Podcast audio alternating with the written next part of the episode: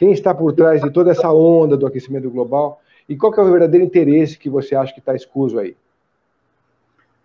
Bom, eu vou lhe dar um exemplo. Eu vou lhe dar um exemplo. Você, hoje em dia, como o nosso pessoal aí que está nos assistindo, é, ouve falar sobre o buraco da camada de ozônio? Não.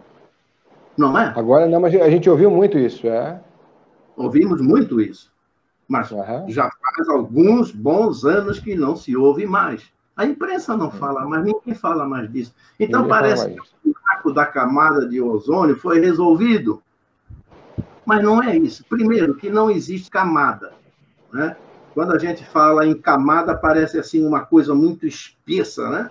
Não, mas não é. É uma molécula de, de, ozônio aqui, outra lá, outra aqui, outra lá. Há uma certa concentração, em mais ou menos 25 quilômetros de altura, do, do ozônio, que protege, né? nos protege porque reflete ultravioleta para o espaço mas uma parte também, entre um ozônio e outro, uma parte penetra aqui do ultravioleta no nosso planeta. Tá certo? Então, esse negócio de camada, isso não existe. Existe isto sim pela ciência que se chama de ozoniosfera. Então, é uma região onde o ozônio fica um pouco mais é, concentrado. Mas aí há uma questão política e econômica. Você se lembra do CFC, o clorofluorcarbono, que era o gás lá do spray, lá que você mata uhum. mosquitinhos na sua casa e tal, do desodorante e coisa, papapá. Esse gás, o CFC, eram mais ou menos 15 tipos de, desse, de, desse gás CFC, ele era vendido pelos países ricos, aqueles que estão no topo da pirâmide, é? E nós que estamos aqui embaixo, os países pobres e emergentes, comprávamos o CFC deles. Tá? A coisa é assim. Eles cobravam os royalties dessa, né, dessa produção do, do CFC. Aí uhum. o que acontece?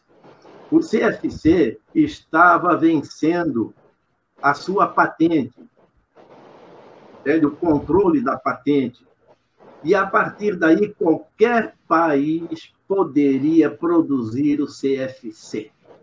Aí inventaram essa estratégia geopolítica, hum, dizendo que havia camada de ozônio, toda a imprensa falando isso, entendeu?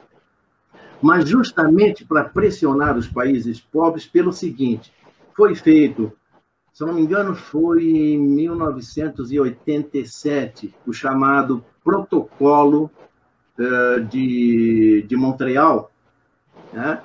Em que se discutiu essa questão aí do CFC e tal, tal, e os países, então, que participaram, que foram, quase todos os países uh, do mundo, assinaram esse protocolo se comprometendo a diminuir e, se possível, uh, eliminar o CFC, né, o uso do CFC. Mas aí o que aconteceu? Os países ricos lá do topo da pirâmide passaram a produzir outros gases e com os direitos de royalties e vendendo para os mais pobres e emergentes.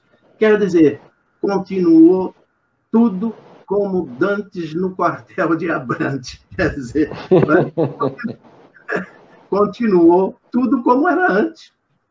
Os ricos produzindo e os pobres comprando. E até já li alguma coisa que esses novos gases aí, à base de, de, de butano e alguma outra coisa, que também já estariam aí causando problemas e tal, tal. Então, vejam, uma jogada política e mais. É, e mais uma coisa ainda relacionada com essa questão da camada de ozônio, que é muito interessante. Uh, em 97, ocorreu, então, o protocolo de Kyoto, lá no Japão. O protocolo é uma reunião para discutir um determinado assunto, né? e depois, então, assinar, uh, se comprometendo a não fazer aquelas coisas que estão escritas ali. Bom, então, no protocolo de, de, de, de, de Kyoto, é, foi estabelecido um limite, um limite, se não me engano, 5%, 5, pouco, uh, da, do, do, dos gases do, do efeito estufa né, em 1990. Então, foi estabelecido um limite. Agora, o que aconteceu? Os países ricos continuaram a produzir e a passar desse limite. Os países pobres não chegavam nesse limite. Então, havia uma margem dos países pobres, e essa margem, então, era comprada pelos ricos que passavam desse limite. E aí, e aí virou uma moeda ambiental. Teve uma moeda ambiental que é o chamado crédito de carbono. Crédito de carbono, ou seja, os países que passavam desse limite compravam o que não passou dos pobres e continuou tudo sem problema nenhum. Né? É o crédito de carbono. Aí surgiu o um mercado uh, mundial, um tipo de bolsa de valores. Né? Uma dessas bolsas de, de, de, de valores é, que foi a primeira até, é a bolsa de, de, de, a bolsa do clima de Chicago. Ela foi criada, sabe por quem? Pelo Al Gore, o ex-vice-presidente dos Estados Unidos, hum. do, do, Bill Clinton. Né? O Al Gore escreveu um livro chamado Uma Verdade Inconveniente, produziu também um vídeo e andou aí pelo mundo, pelas escolas, por todo, por todo mundo, divulgando esse seu trabalho, que seria, então, baseado no CO2 produzido por nós, e aí o aquecimento global e a mudança climática.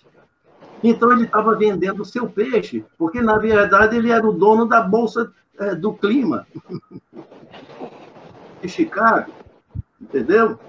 E dizem até que essa. Existem outras, outras bolsas, existem outros corretores. Uh, dizem que muitos corretores foram presos aí por causa de fraudes e tudo mais, tal, tal, tal. Então, é, não entro no, no mérito de, dessa questão, mas me parece até que a Bolsa do Clima de Chicago já acabou, ou está prestes a acabar, uma coisa assim. Então, existe um mercado, existe muito interesse internacional nessa questão política, é, econômica, no sentido de manter os pobres lá embaixo e os ricos serem, se proteger, digamos assim. É um processo de proteção.